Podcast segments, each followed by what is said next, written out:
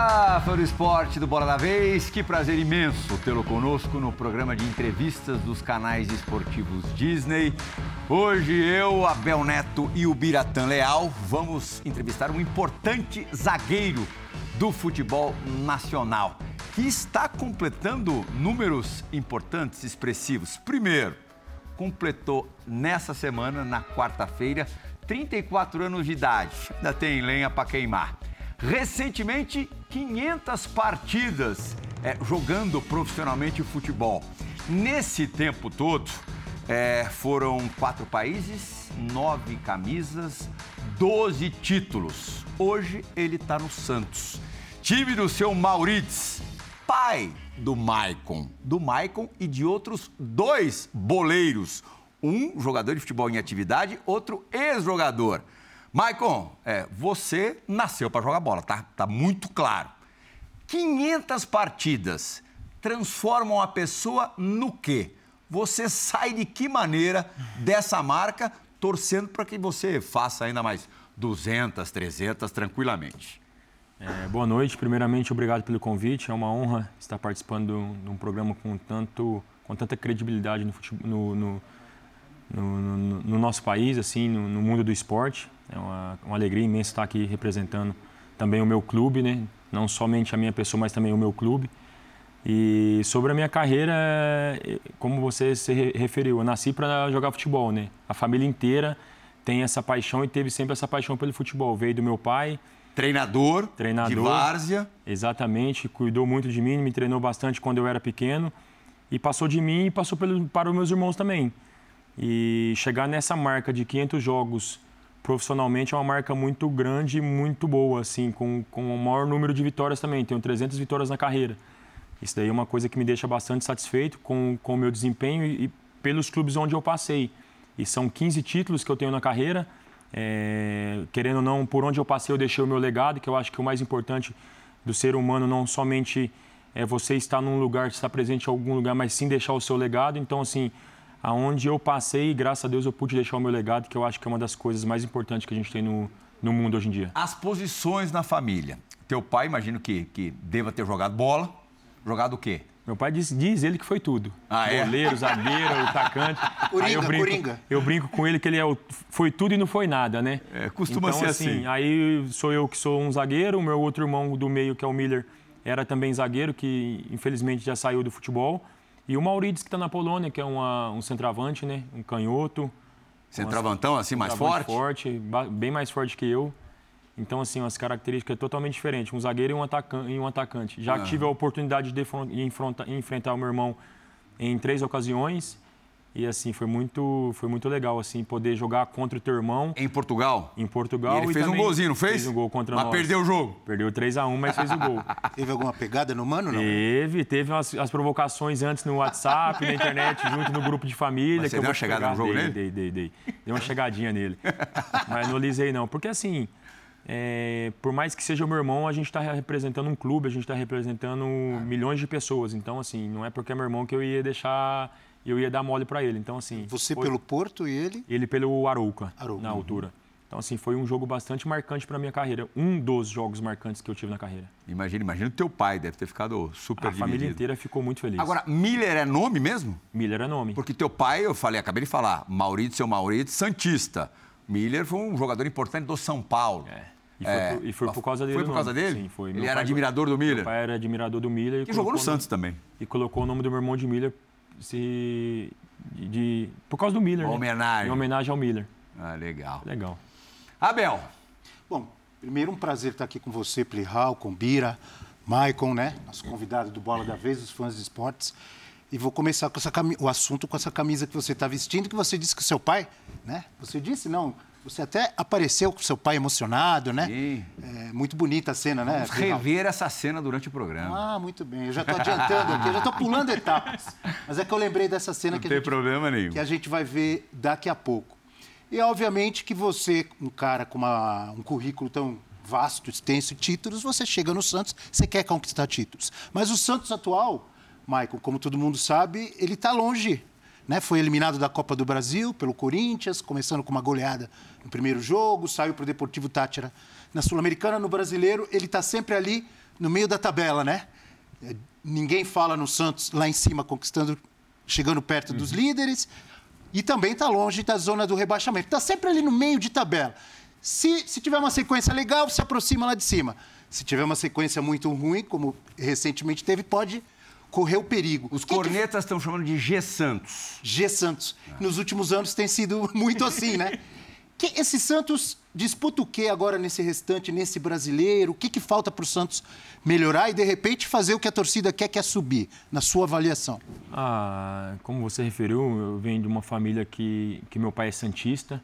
É, eu também, sempre quando. Eu me lembro por gente, quando eu era pequeno, sempre torcendo para o Santos, também e por incentivo também do meu pai, então a família inteira foi sempre torceu pelo Santos. E a gente estava vivendo um momento, claro, de não muito estável no futebol brasileiro.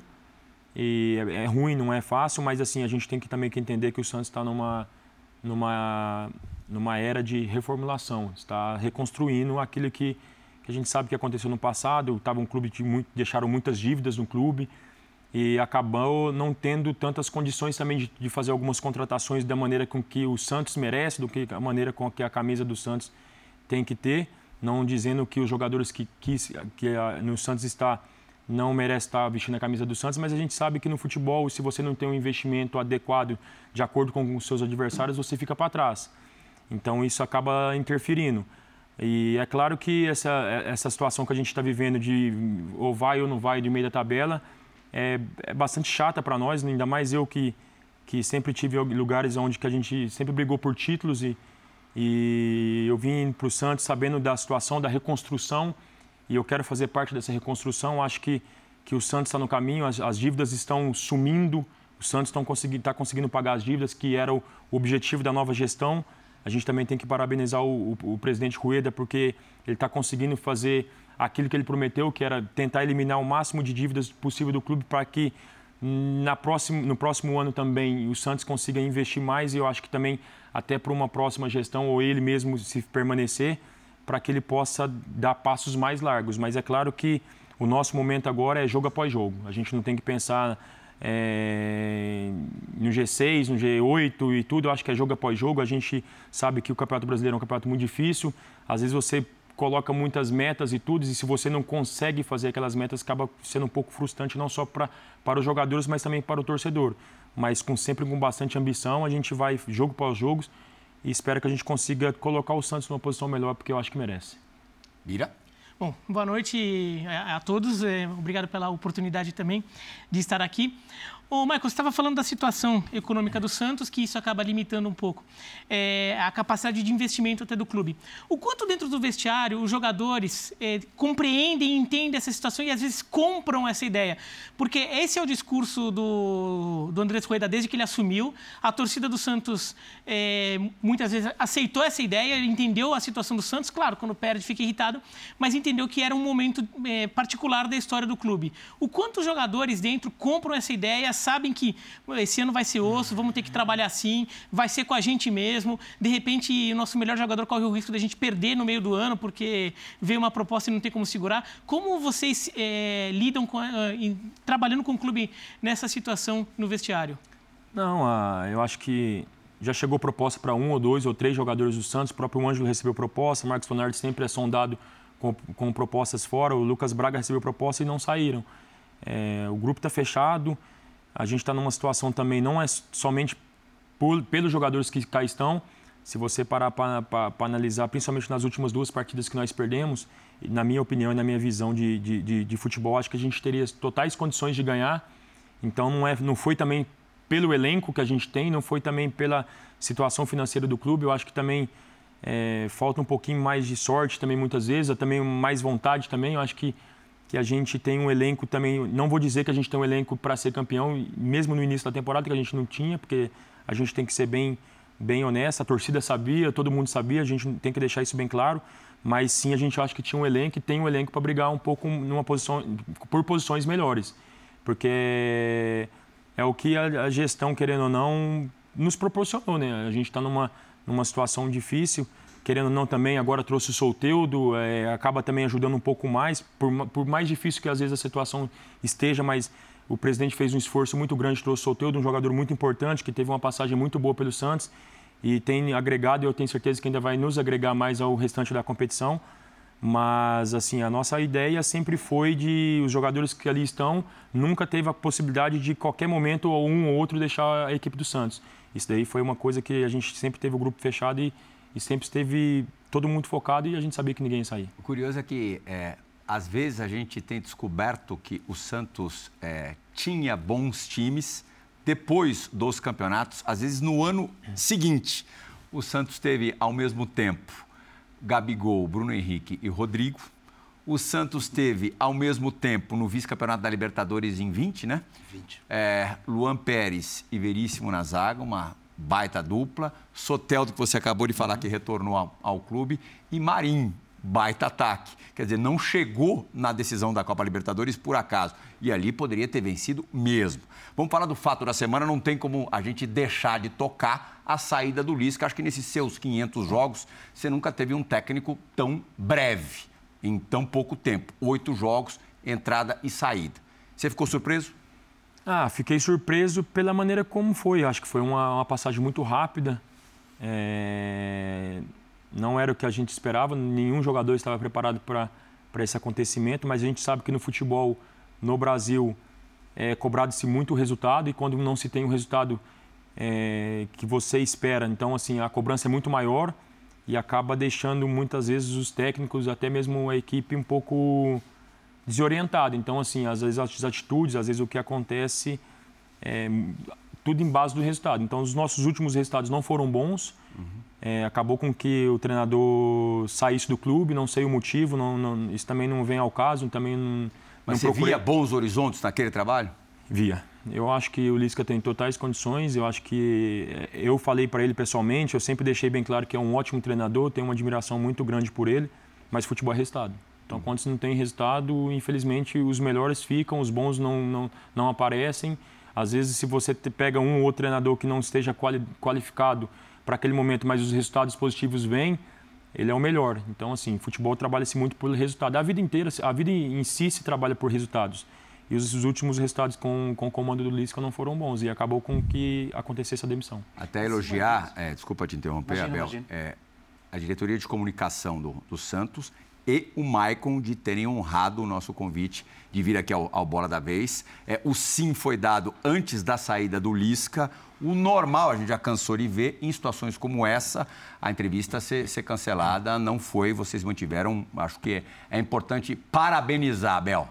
Não, eu quero aproveitar o, o, o, assunto, porque esse fenômeno, se é que a gente pode dizer assim, não acontece só com o Santos. Por exemplo, finalista da Libertadores Atlético Paranaense, no início do ano, antes do Felipão, demitiu o Fábio Carilli com 21 dias Sim. de trabalho do Fábio Carilli. Eu estou dando exemplo. começou do... o ano com o Alberto Valentim. Que Alberto tinha Valentim. sido campeão da Copa Sul-Americana. É. E vice-campeão da Copa do Brasil, eliminando o Flamengo.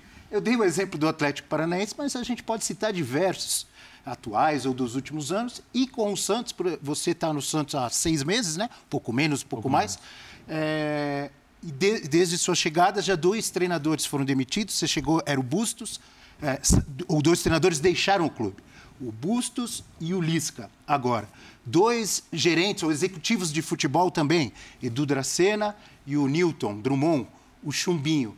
Como eu disse, não é um fenômeno só do Santos. Isso acontece em vários lugares, na minha visão, muito mais aqui no Brasil. Se eu estiver errado, você me corrige. Até que ponto esse tipo de coisa atrapalha um, um grupo que está tentando se entrosar? E aí, repito, estou me referindo ao Santos, que você está só no momento, mas no futebol brasileiro, até que ponto essas trocas constantes, essa exigência de resultados imediatos, você acha que atrapalham o desenvolvimento de um clube de futebol? Acho que é importante a gente ouvir um cara experiente como você a, a, mudança sempre ela causa uma reviravolta muito grande dentro de um, de um clube, dentro do, do ambiente de, de, trabalho. Né? Toda mudança é, às vezes, muito, muito drástica ou muito calma, de, depende de quem, de quem vier. Ninguém gosta né, de uma mudança, ainda mais no futebol, onde você, eh, você há quatro meses, há cinco meses atrás tinha um treinador com quem se prepara o, a equipe, a maneira de jogar, a maneira de pensar, é, os posicionamentos e tudo. Aí, quatro meses depois, é demitido e aparece um novo treinador. E aí tem a sua outra maneira de jogar, a sua filosofia e por aí. Então, assim, acaba mudando e, e também atrapalha, porque assim, é porque você tem que ter um raciocínio muito, muito rápido. E nem todo mundo está preparado para um raciocínio tão rápido de pegar. Muitos jogadores eu acho que precisam de uma pré-temporada, precisam de conhecer a maneira de um treinador trabalhar, a maneira do, do treinador lidar no dia a dia. Então, muitas vezes não tem esse tempo. E esse tempo custa caro. Esse tempo custa jogos, esse tempo custa pontos. E muitas vezes a gente acaba perdendo pontos por não ter tido tanto tempo de treinar e tudo. Ah, mas o, o professor Lisca teve uma semana de treinamento livre. Ah, mas, profe... mas é muito pouco. Você, você pega um, ele ficou um mês e, se eu não me engano, um mês e dez dias no, no comando do Santos. Então, assim, é muito pouco para você analisar o trabalho dele e também estar tá preparado 100% para aquilo que ele tem e aquilo que ele já demonstrou nos outros clubes. Também não caiu aqui de paraquedas, eu acredito que nos outros clubes ele fez um bom trabalho, mas assim, a mudança nos atrapalha bastante, sim, porque não, não é legal. Nenhuma mudança, ela é, muitas vezes, acho que mais atrapalha no, no ponto quando é negativo, porque assim, a gente está numa situação pouco difícil, vamos dizer, não está não tá numa situação boa. Às vezes a mudança, porque um treinador saiu por, um, por uma situação melhor, mas nesse caso não foi por uma situação boa, foi por causa dos maus resultados do Santos. Então, assim, acaba nos atrapalhando sim. Você acha que para você que é zagueiro isso acaba sendo pior? Porque quando tem pequenos ajustes ainda está fazendo porque o trabalho é novo, o técnico acabou de chegar. Se o ataque tem dificuldade de criar um pouco de jogada, a torcida não gosta. Mas tudo bem, às vezes é um jogo que o ataque não funcionou. Se a defesa tem um pouquinho de problema de funcionar, é um gol que tomou. É um espaço que ficou aberto, toma um gol, você perde o jogo às vezes por causa desse gol. Você acha que para você que está tá na defesa, isso acaba sendo especialmente pior? Essa falta de uma continuidade para consolidar um trabalho, um entrosamento entre você e o, e o seu parceiro de zaga, ou se a formação com dois, com três, se quando um vai, o outro lateral. Toda, toda essa dinâmica da defesa, isso atrapalha? Com certeza. Eu acredito que sim, porque cada treinador tem uma maneira diferente de trabalho. É, a gente pega, eu pego um exemplo do, do, do professor Bus, que tem sua maneira de trabalho, é um cara que eu tenho bastante admiração também. E, por exemplo, ele não gostava que o, o, zagueiro muitas vezes fizesse cobertura no lateral. Ele não gostava que o zagueiro saísse da área para fazer cobertura no lateral. É, o professor Lisca já gostava. Então, assim, até você pegar essa dinâmica, essa mudança, assim, alguns entendem muito rápido, outros não entendem tão, tão rápido. Então, assim, acaba tendo aquela confusão. Assim, teve lances, por exemplo, é, contra o Ceará no primeiro gol que a gente tomou, a linha teve uma mudança. A gente rodou muito, mas um ou outro não rodou, então acabou tendo um espaço entre linhas para que a bola entrasse e o jogador chegasse na cara do João Paulo e fizesse o gol. Então, assim, cada treinador tem uma maneira de trabalhar. Eu, então, assim, a mudança é muito drástica. Então, o posicionamento, a pessoa às vezes se posiciona de uma maneira, estava acostumado com um tipo de posicionamento. Ah, mas o fulano, mas peraí, mas você está trabalhando com outro treinador, você está trabalhando comigo agora. Então, a minha maneira de trabalhar é essa.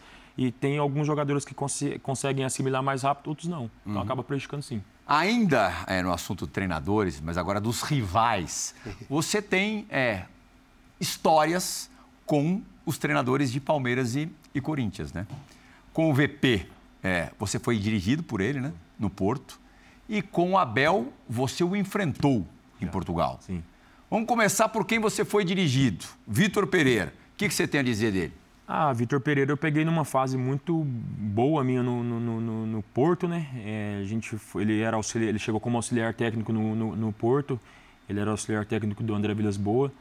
Fizemos um primeiro ano muito bom, onde nós disputamos quatro, cinco campeonatos e ganhamos quatro. Então, assim, fomos campeões em quase tudo nesse ano.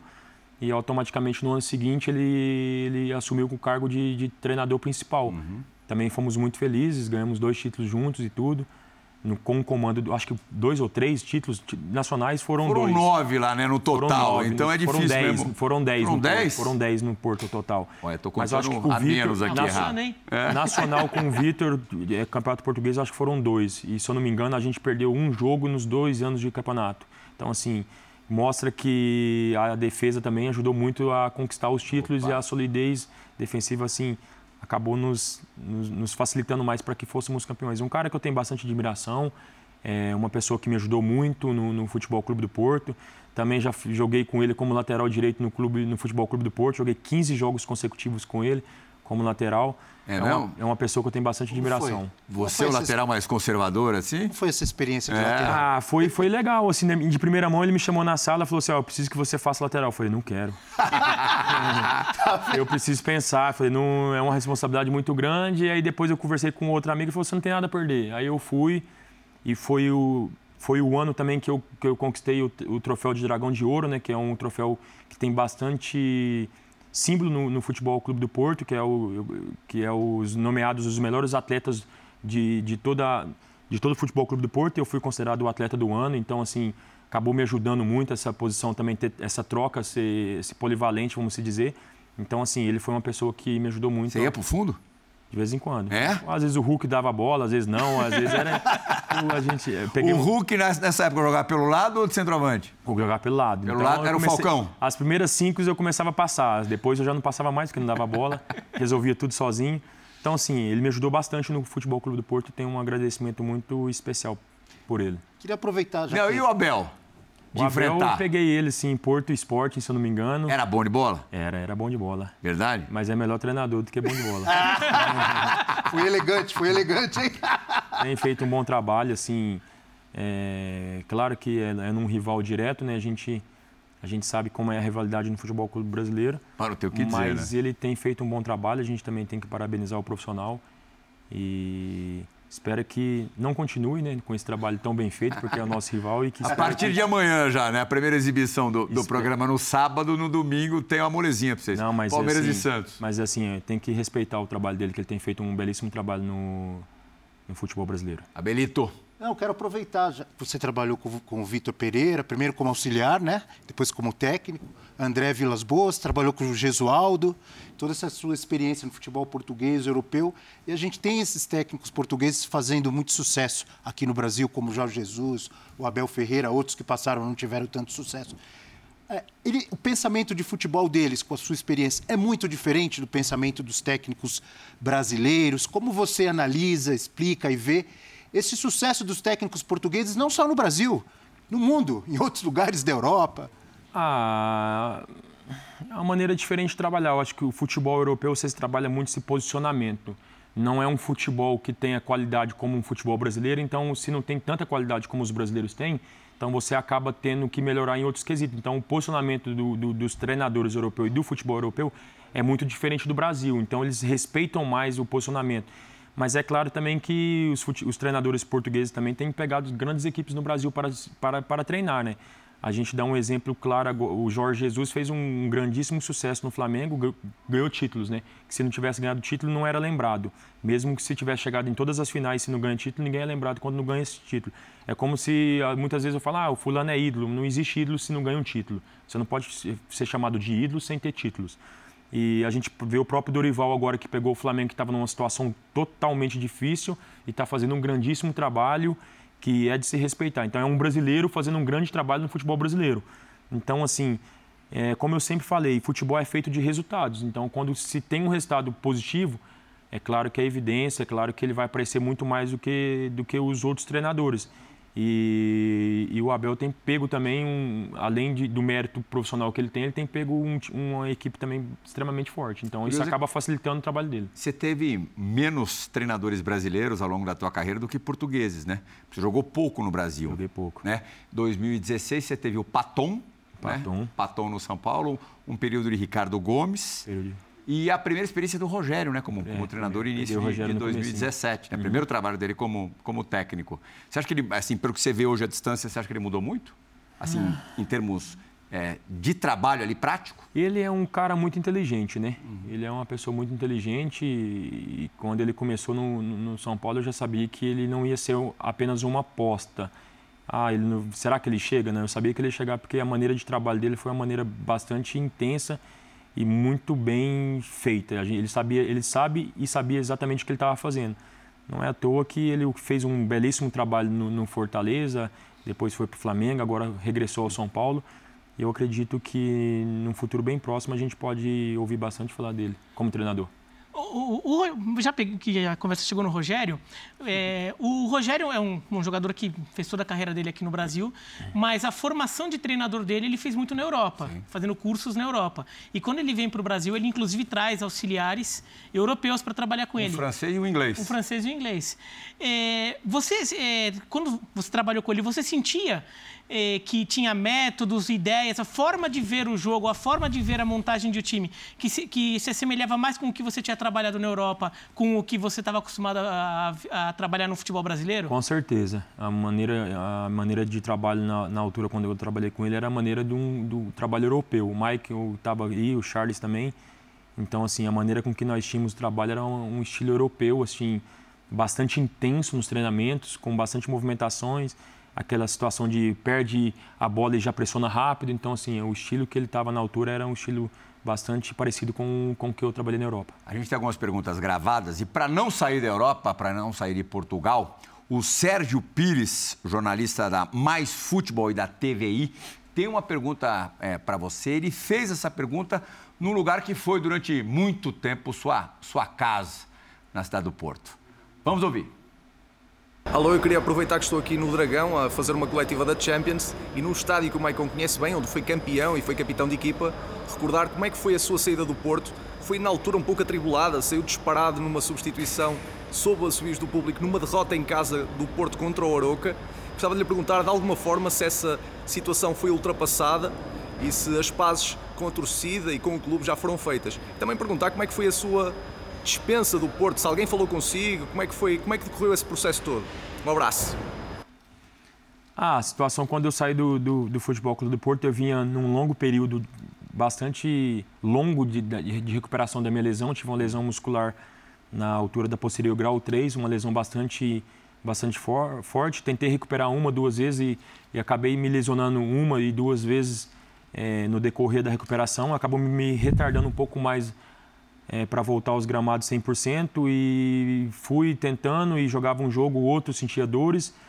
E aconteceu o episódio de contra o Arouca, que era o time do meu irmão. É, nós estávamos perdendo de uma, estava empatando um a um, eu tentei sair jogando a bola, perdi, só que nesse momento eu senti uma uma fisgada no, novamente na coxa, era, se eu não me engano, o minuto era 61 e eu via que, o meu, que a minha equipe conseguiria dar a volta por cima, então eu pedi a substituição imediatamente para que entrasse outro atleta em condições que pudesse ajudar eh, o Futebol Clube do Porto a conquistar os três pontos, que era o nosso objetivo.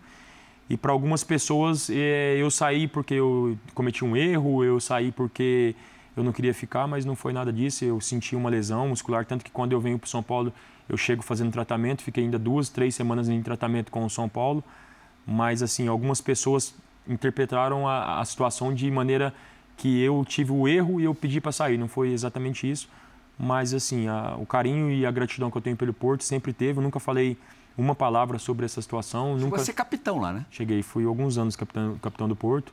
E assim, é um clube que eu tenho bastante admiração e bastante gratidão. Então, assim, não é porque não tem por que falar algo que aconteceu no, no Porto assim. Você chegou a pegar passaporte português? Eu tenho meu passaporte português. Chegaram a te sondar para defender a seleção é. portuguesa? Eu fui cogitado, sim, em umas ou uma outra ocasião é, em defender a seleção de Portugal, mas assim acabou por esse incidente acabou prejudicando um pouco, mas assim isso é passado, é uma coisa assim que eu já me já enfrentei no começo eu ficava bastante chateado porque eu tinha uma identificação muito grande pelo futebol clube do Porto, é, foram sete anos no, no, no Porto, chegou um momento que que eu pensava em sair, mas aí chegou nos últimos anos que eu pensava, não vou mais sair do Porto, eu quero ficar minha carreira inteira aqui, é um clube que me abraçou, os torcedores me abraçaram. Maldini no Milan. Exatamente, o clube me abraçou, os adeptos me abraçaram, então assim, naquele momento eu pensei que eu poderia ficar lá a minha vida inteira, mas assim, é, aconteceu, é, bola para frente, não, não, me arrependo de nada que eu fiz, porque tudo aquilo que, que eu fiz no clube foi com, com coração e foi com bastante profissionalismo. Teus foi... filhos vivem, né? É, ainda em Portugal? Meus filhos vivem em Portugal. Meus filhos moram em Portugal com minha ex-mulher. Eles moram em Lisboa agora, moraram no Porto ano passado e agora moram em Lisboa. Eles vêm bastante para cá? Vêm de dois, dois, dois em dois meses, um mês e meio, por aí eles estão vindo. Você é bem paizão, né? Sou muito. Eu gosto muito dos meus filhos. É. Não é porque é do meu sangue, não, mas eu amo meus filhos.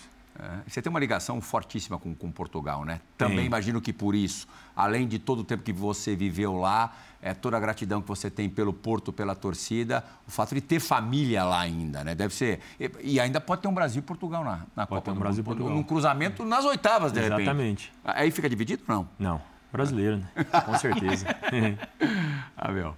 E esse Porto foi o melhor time que você jogou na sua vida, que te deu mais prazer? A gente falou, até o jornalista português ali fez uma pergunta de um momento um pouquinho mais chato no final, mas uh, eu acho que a, a grande parte, a, né, a maior parte do tempo, você teve alegrias, títulos, capitão, e jogou com umas feras, o Hulk voando, Otamendi, Rames Rodrigues, Falcão Garcia, um monte de fera e você ali no meio de capitão. É. É, é, o que te deu mais prazer, o melhor time que você jogou? Sem dúvida nenhuma. Foi o clube com, com onde eu mais é, partidas fiz pela, pela, minha carreira até o momento. Então, assim, foi o clube com quem o que mais me marcou. Não só pelas partidas, mas sim pelos títulos também, né? Porque, como eu disse no começo da, da, da entrevista, o futebol e a, a, vida do ser humano ela, é, ela é feita e, e é, são legados. Então, lá eu deixei um legado muito grande, não somente títulos é, coletivos, mas também eu deixei algo individual, que quando eu fui melhor jogador do, do, do time no, no, ano. Então, assim, foi um dos clubes que eu mais me identifiquei no futebol até o momento e um dos clubes onde eu mais gostei de jogar, sem dúvida nenhuma. Quem você fez dupla de zaga ali? Ah, eu já fiz dupla de zaga com o Bruno Alves, já fiz dupla de zaga com o Rolando, com o Otamendi, com o Mangala e entre, todos, entre tantos outros. O Rodrigo Caio no São Paulo. O Rodrigo Caio no São Qual Paulo. foi a melhor dupla de zaga, assim? Maicon e ah, eu gostei muito de. Eu sou fã incondicional do Bruno Alves. Acho que Bruno Alves que não é o que jogou no São Paulo depois. Não é o que jogou no São Paulo. É... é. Eu tava pensando assim, é. eu tô, a cabeça tá meio confusa. É, o português Bruno Alves é um cara assim que quando eu cheguei no Porto, eu via ele, era o capitão do Porto no momento, então tive a oportunidade de jogar um, uns jogos com ele. Então, assim, é o cara que naquela, no futebol até o momento foi o que mais me marcou ao jogar lá dele, Bruno Alves. Jogador de seleção portuguesa. E qual momento foi maior? Pegando um pouco o Porto, mas já passando adiante. Qual momento foi maior para você, ou que você lembra assim? Fazer um gol da vitória em cima do Chelsea na Champions League, classificar o São Paulo na Libertadores jogando de goleiro, ou vestir a camisa do Santos na frente do seu pai? Ah, são todos os momentos são lindos na minha carreira. É, você fazer um gol numa Champions League contra um Chelsea, você ser um goleiro numa Libertadores, ajudar um, uma equipe a classificar e você realizar o sonho do seu pai, mas eu fico com o sonho do meu pai, né? Acho que eu consegui realizar o sonho do meu pai. Isso daí é uma coisa que, que vai ficar marcado pro resto da minha vida. Uhum. Essa parte do goleiro, a gente tem um antigo companheiro seu, é, do São Paulo em 2016, que parou de jogar agora, recentemente, jogava como, como volante. Essa campanha mesmo de, de 2016 foi heróica do, do, início ao fim. Eu diria que do primeiro jogo da fase de grupos até a semifinal. Exatamente. Porque São Paulo começa aquela campanha perdendo para o Strongest no Pacaembu. Quer dizer, você já começa meio eliminado do, do torneio.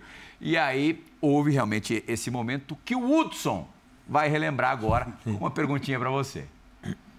Fala Maicon, tudo bem? Prazer estar tá mandando essa pergunta para você, irmão. Te admiro muito. Você tem uma carreira muito vitoriosa, é um líder nato. E tô aqui para te perguntar o seguinte: como que foi ser goleiro vestindo a camisa do São Paulo, né, que antes era do nosso querido Rogério Ceni, lá naquela altitude de La Paz contra o The Strongest? Conta aí pra gente como é que foi. Uma uma atuação heróica lá pro nosso São Paulo. Quantos detalhes ah, daquela noite eu... em La Paz? No início, é, quando, a gente, quando eu já subi para o aquecimento, eu senti o normal, mas ao decorrer do aquecimento eu já comecei a sentir falta de ar e fui para o vestiário e falei, doutor, não vou aguentar jogar não, doutor, não, não aguento porque não estou conseguindo respirar.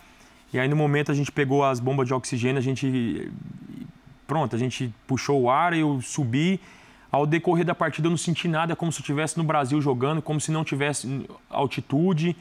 E aí ocorreu essa situação do gol aí, no, no, nos, nos, minutos finais da partida, onde o Kardec queria ir pro gol, né?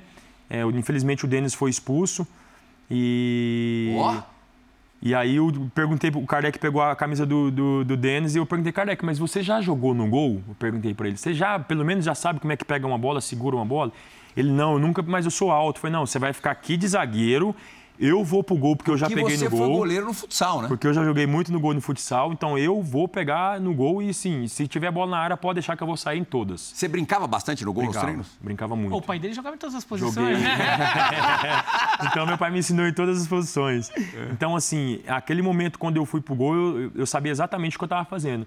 Então eu falei para ele assim, pode deixar que dentro da área, se tiver bola na área no alto, eu vou sair em todas e vou pegar em todas. Não é que tive uma, duas, três oportunidades de sair, saí e segurei com É, total, Detalhe que se o total confiança. Faz um gol, é, eliminaria o São Paulo. São Paulo ali estava defendendo o empate de Foi um, um a momento um, muito assim, crucial, e assim, é. Um momento antológico. Eu acho que se você já era querido pela torcida, ali o negócio Ali. cresceu, a idolatria, Cresceu, né? Não Cresceu foi? mais, cresceu mais. Foi, foi um dos momentos que eu mais tenho marcado, assim, foi, foi mais marcante na minha, na minha carreira de futebol, foi esse momento. Eu lembro como se fosse hoje. E, e enquanto estava acontecendo tudo isso, esses minutos finais, assim, você ficava pensando, espero que os caras não chutem lá do meio da rua. É porque bola no meio da rua lá na Bolívia é complicada, a bola chega rapidinho. Você ficava rezando para não acontecer, não, que eles só fiquem mandando chuveirinho no chuveirinho, Nada, eu estava com uma confiança tão grande que aquele lá era o nosso dia, era o nosso momento, que em momento algum eu pensei, ah, vamos tomar um gol. A gente estava tão unido naquele momento, tão juntos, o, o grupo inteiro, não somente eu, é, que em momento algum passou aquele medo, ah, a gente não vai conseguir classificar, eles vão chutar um chute de fora da área e vão fazer o gol. Não, a gente, eu tinha total essa confiança que a gente ia passar e passamos. Ó, ele falou do pai, mas já temos três posições aqui que descobri. Zagueiro, lateral direito com o Vitor Pereira. E goleiro. Goleiro, mais algum? Não, Quando só- você começou lá no Cruzeiro. Ah, eu mais já- algum? Não, e centroavante também no Galatasaray. Exato, isso que eu ia falar. É, eu já quando eu me lesionei, eu tive algumas eu tive algumas lesões ao longo da carreira. No Galatasaray eu me lesionei. E aí eu estava voltando de lesão, nós tivemos um outro jogo, um outro jogo lá que o treinador nós precisávamos Quem ganhar era o treinador? jogo. Era o Fatih Terim, que é. É. um treinador bastante respeitado no, no futebol turco. E aí ele me colocou de atacante e eu Mas assim, consegui... nos minutos finais ou Nos minutos- iniciando? Nos minutos finais. É. Então, e um outro jogo eu consegui ajudar a equipe, não com gols, mas assim, com assistência, uma bola dividida de cabeça. Pivôzão, assim? É, consegui ajudar a equipe. Mas foi assim, então assim, goleiro, zagueiro, lateral e centroavante. Seu, seu pai chegou para você e falou: Ó, você tá dizendo que tá jogando em um monte e não tá jogando em nada? Não, Ou não, não, Meu pai é corneta, mas não é tanto assim, não. Agora, acho que você nunca viveu, é, em termos de rivalidade, o que você viveu em Istambul, né? Galatasaray e Fenerbahçe, o bicho pega, pega de É, verdade. É incrível. é, eu estava comentando o, Juca, o meu próprio Juca, o meu, meu grande amigo. e Grande ass- Juca Pacheco, assessor, trabalha com você. Além de assessor, é um grande amigo meu que eu tenho bastante admiração por ele. Eu estava comentando com ele, um dia antes do, do clássico Galatasaray e Fenerbahçe, eles colocam 40, 50 mil torcedores no campo para nos incentivar para o clássico, no treino. Então, assim, é uma coisa assim surreal, não tem comparação, não é, é incomparável, assim, não tem algo semelhante. É uma coisa assim de, de, de, de loucos mesmo, assim. Eu achava que o futebol brasileiro e até mesmo já joguei em vários jogos na Alemanha contra times alemães e eu achava que a paixão deles era muito alta, mas quando eu fui para a Turquia não é incomparável. Os caras são, são extremamente Você apaixonados. pelo ganhou mais ou perdeu mais no- nos clássicos Eu acho que eu ganhei mais. do Fenerbahçe? Do Galatasaray, eu ganhei. Eu acho que eu empatei os dois. Pelo. Não, Três. Eu ganhei um, empatei dois. Galatasaray e Fenerbahçe. Galatasaray e Fenerbahçe. Aham. E Pelo Porto, Besiktas? pelo Porto eu mais ganhei do que perdi. Besiktas pegava também ou não? Besiktas, Ah. Besiktas pegava, mas assim, era clássico também, um bem forte, mas o que pegava muito era Fenerbahçe e Galatasaray. Voltando ao São Paulo, é, o primeiro semestre foi arrebatador, tanto que é, quando o São Paulo compra os seus direitos, a comemoração do torcedor foi semelhante à de uma conquista. Chegou perto, sem nenhum exagero. Acho que a maioria das pessoas viveu isso, porque foi há pouco tempo, há seis anos. Aí, três dias depois, como o futebol é dinâmico, você falou agora há pouco, Muda muito. você talvez tenha vivido o- a noite mais, mais triste da tua vida. Foi uma expulsão numa semifinal de Copa Libertadores. Aquele time desacreditado alcançou a semifinal contra o Atlético Nacional da Colômbia. Segundo tempo, metade do segundo tempo, você e o Borja, é, ali tem um entreveiro. Uma situação daquelas raramente, ainda mais Com o é, VAR hoje em como- dia. É, é, é, e assim como dono da casa, na época não tinha o VAR, mas como dono da casa, o jogador é expulso. E você foi. O que, que você sentiu nessa noite aqui no Morumbi? A, a minha vontade era tão grande de, de, de ajudar o São Paulo naquele momento, não somente pela campanha de, de desacreditado que a gente era naquele momento, porque a gente começou a Libertadores desacreditado. Você, se, você referiu que a gente já começou com uma derrota e realmente foi, foi o que aconteceu. E durante a competição toda a gente foi sempre o São Paulo não vai, São Paulo não vai, São Paulo não vai, São Paulo não vai. Então a gente chegou numa semifinal da Libertadores. E um momento tão bonito naquele momento que eu tive, belo, de, de ser contratado efetivamente pelo, pelo São Paulo, a torcida fazer aquele, aquela festa e tudo, é, a maneira com que eu fui recepcionado no, no- no São Paulo naquele momento, É, e ter acontecido essa expulsão, assim, me afetou bastante. Eu fiquei muito, muito tempo, assim, chateado com a situação. É, eu vi e revi o lance diversas vezes. Eu, eu acredito e eu tenho a convicção que não era para expulsão, mas eu também poderia ter evitado, claro, que eu poderia ter tentado pegar a bola de uma maneira diferente, não empurrando a cabeça dele ou da maneira que eu fiz. Mas assim, foi uma noite assim que deixou bastante marcado assim como um, uma, um lado negativo assim da minha carreira. O jogo estava assim. 0x0, acabou 2x0 para o Atlético Nacional. Assim, Quer dizer, já encaminhou a classificação para a decisão é, ali. Então, assim, foi um jogo bastante marcado negativamente. Você mim. acha que foi um divisor de águas para você no São Paulo? Porque você realmente você falou, ah, o, o, o jogador precisa de conquistas para ser é. considerado um ídolo. Mas você estava quase atingindo esse patamar em meses de clube. Me lembro até de uma fotografia tirada no Morumbi, não era dia de jogo, não, que é, é, nessa fotografia estavam Lugano, que jogou com Lugano. você nesse período, Raí, Rogério, Rogério Ceni e Zete. Isso. E você ali no meio. Quer dizer, é quase que. Não vou colocar em pé de igualdade, não. mas é, é, passava essa mensagem. É, você acha que depois dessa expulsão a coisa começou a, a, dar uma azedada? Não é que depois da expulsão começou a dar uma azedada, porque depois a gente não tivemos outras, outra oportunidade de, de fazer o, o mesmo ou até melhor. Uhum. É como eu falei. Então, assim, os resultados depois que vieram foram resultados negativos. A gente fez uma campanha mediana no Campeonato Brasileiro naquele ano. E aí, depois, no ano seguinte, começou o Campeonato Paulista também da mesma maneira, o brasileiro da mesma maneira. Então, assim, os resultados não ajudaram para que eu e a gente desse continuidade naquilo que, que a gente estava fazendo no ano anterior. E, e só para completar esse assunto, essa Libertadores, né? Você já falou o tamanho da frustração, da tristeza que você ficou com, com essa expulsão. E no jogo seguinte, o, São Paulo jogando na Colômbia, todo mundo reclama de um pênalti no Hudson, que eu me lembrando, eu acho que foi pênalti no Hudson e não foi marcado. São Final Paulo... do primeiro tempo, estava é. um a um o jogo. É. Medellín, né? E o São Paulo fica fora da final, o Atlético Nacional acaba sendo campeão é a maior frustração da sua carreira como time, como porque olhando e lembrando aquela escalação, e hoje de manhã eu estava relembrando antes de, de vir para cá para o estúdio, né? Caleri, o próprio Hudson, você, Rodrigo Caio, Michel Bastos, Ganso, Thiago Mendes, que logo depois foi jogar na Europa e está lá até hoje. Se você colocar no papel e com o comando do Balsa, era um time que podia chegar e ganhar a Libertadores. É a maior frustração? É a maior, maior frustração sem dúvida nenhuma. É, foi um clube que me recebeu com tanto carinho, de braços abertos naquele momento, e eu não poder ajudar a equipe a conquistar a tão sonhada Libertadores, mais uma, né? Mais uma Libertadores, é, me deixou bastante decepcionado, assim, vamos se dizer. Eu fiquei bastante decepcionado. É, aconteceram outras coisas. Eu acredito que na minha expulsão não deveria ter sido expulso. O pênalti no Woods, como você referiu, é, foi pênalti na minha visão também é, acabou acontecendo, acabou não acontecendo da maneira com que a gente queria naquele momento, mas assim, acabou me expondo mais porque eu fui aquela pessoa que foi expulsa, né? Então, assim, acabou é, me, de, me prejudicando um, um, pouco assim, porque era meu sonho era sempre foi jogar no Brasil.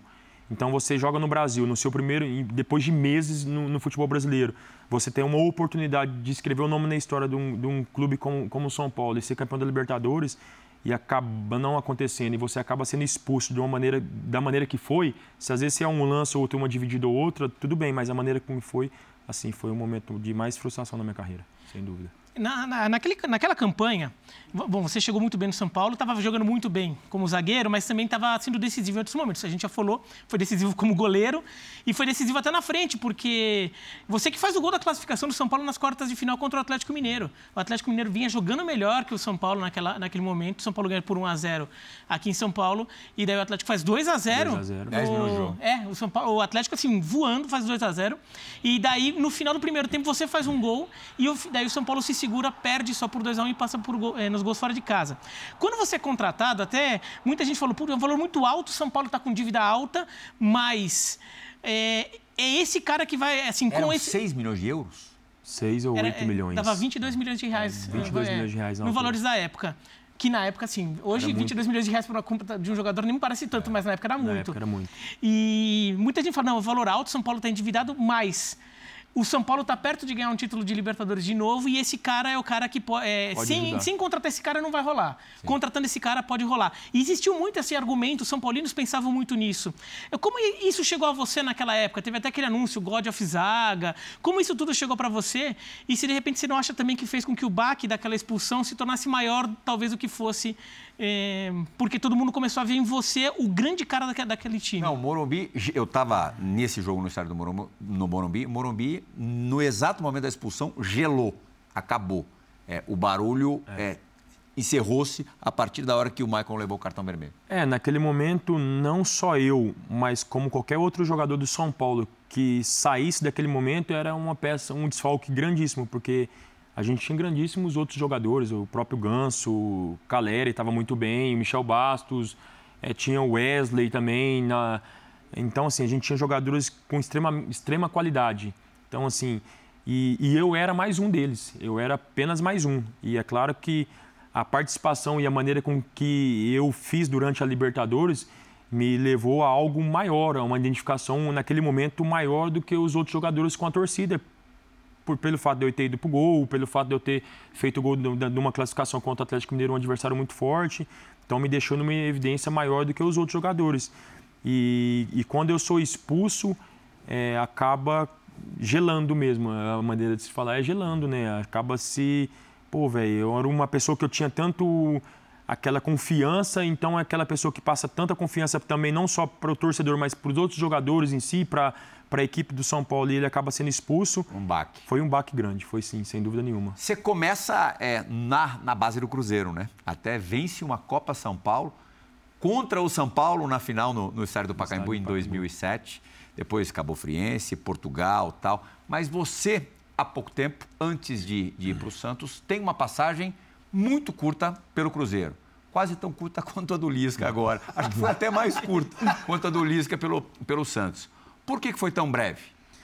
Ah, foi uma nova gestão. Eu fui contratado quando eu, quando eu aceitei o convite do Cruzeiro para pelo projeto. O projeto do Cruzeiro para esse ano foi sempre subir. Uhum. Eu tinha certeza e, e por isso na, naquele momento eu aceitei o projeto de, de voltar para o Cruzeiro porque eu sabia que o Cruzeiro iria subir, porque assim é, tive uma reunião com, com o Sérgio na altura, o presidente, e o que ele passou para mim, então, assim, me deixou bastante motivado. Então, a, a... Foi antes da SAF começar a pegar foi fogo? Foi antes da SAF. Então, a antiga gestão foi quem me procurou, foi quem me contratou.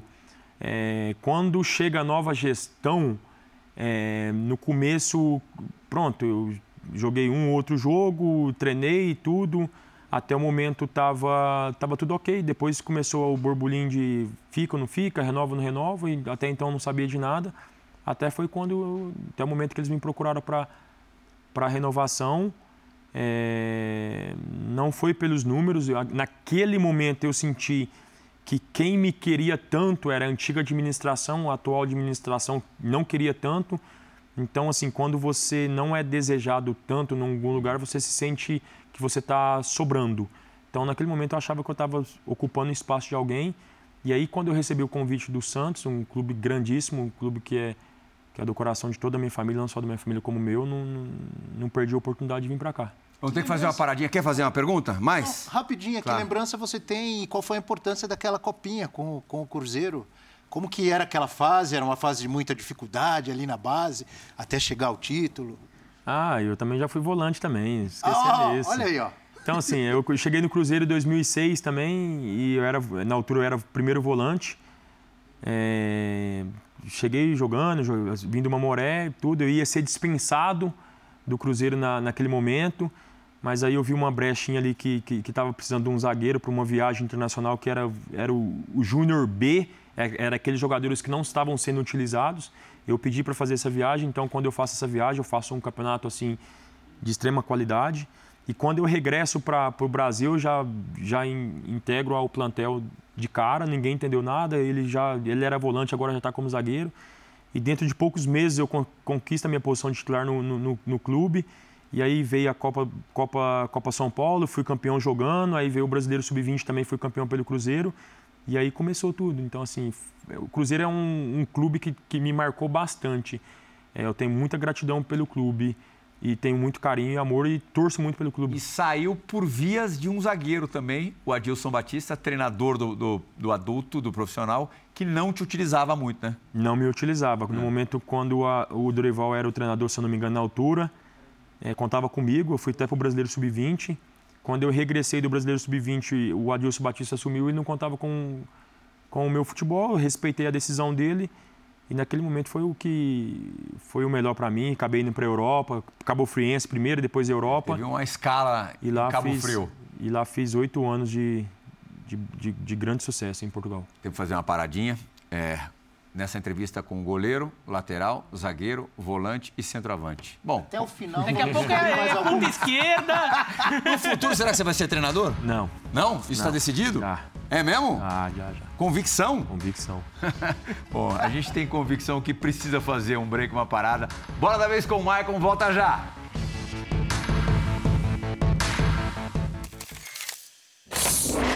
E aí, ó. Paizão. Senhor, ó. Vai lá? Vai, rapaz. Anda. Vamos lá, pô. Chora não.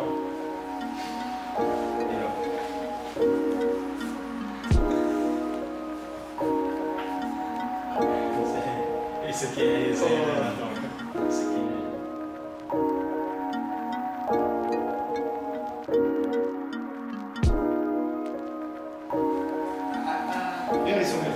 Sonho realizado?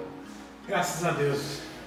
Demorou mais, como diz, né? Nascer e viver e meu Santos morrer. Vambora. Obrigado, Marquinhos. Tem tema, o seu Maurício pode. É resenha mesmo? Maurício. Eu vi ali você comentando rapidinho, esse é resenha. Esse meu pai é uma figura. É, é uma figura. e esse daí foi um dos.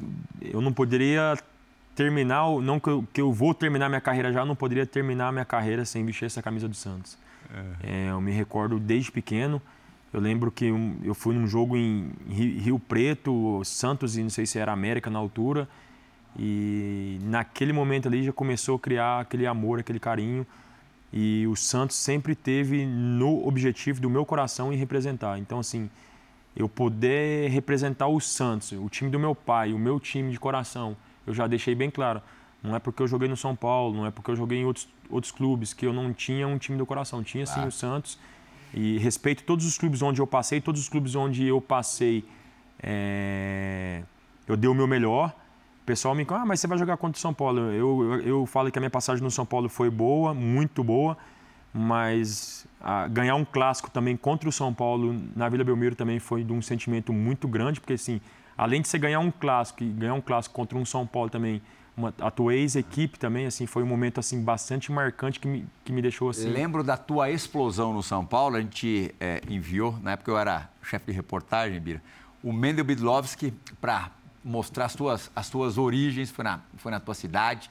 E para a gente fechar o programa, temos mais três minutos, esticando um pouquinho.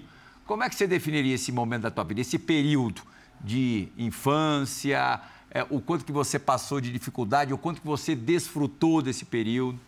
Ah, eu vivo um sonho. Todo momento eu vivo um sonho e eu sou uma pessoa que tem muita fé. É, eu comecei a jogar futebol também por paixão, mas não somente por paixão, mas pela dificuldade com que eu, eu vivenciei na, na, minha infância. Minha mãe e meu pai não tinham condição, a gente não tinha condição nem de tomar um café da manhã quando a gente era pequeno. Então, assim, é, o futebol foi um escape para eu poder ajudar a minha família. Então, assim, eu poder ajudar a minha família, eu poder é, jogar em grandes clubes e é motivo de muito orgulho para mim. Hoje eu agradeço extremamente ao futebol, tudo que eu tenho é graças ao futebol. E eu poder estar tá hoje, nesse momento, representando o meu clube de coração, como eu sempre refiro, não, não há motivo, não há momento Essa melhor. Essa foi em Barretos? Foi em Barretos. Você passou a infância toda em Barretos? Não, eu morei, em, eu sou de Planura, é. só que eu nasci em Barretos, mas eu sou de origem, sou de Planura. Mas assim, todo esse período Todo meu de período infância, de infância foi tudo é? em Planura. Em planura? Em planura. Tá então, assim, a gente teve muita dificuldade na infância, assim. E o futebol me deu tudo. Sou muito grato ao futebol. É, sou muito grato por todas as pessoas que passaram na minha vida durante o futebol. E o que eu tenho para dizer é que futebol é maravilhoso. O futebol, ele une, ele mistura fé com amor, com paixão, com carinho.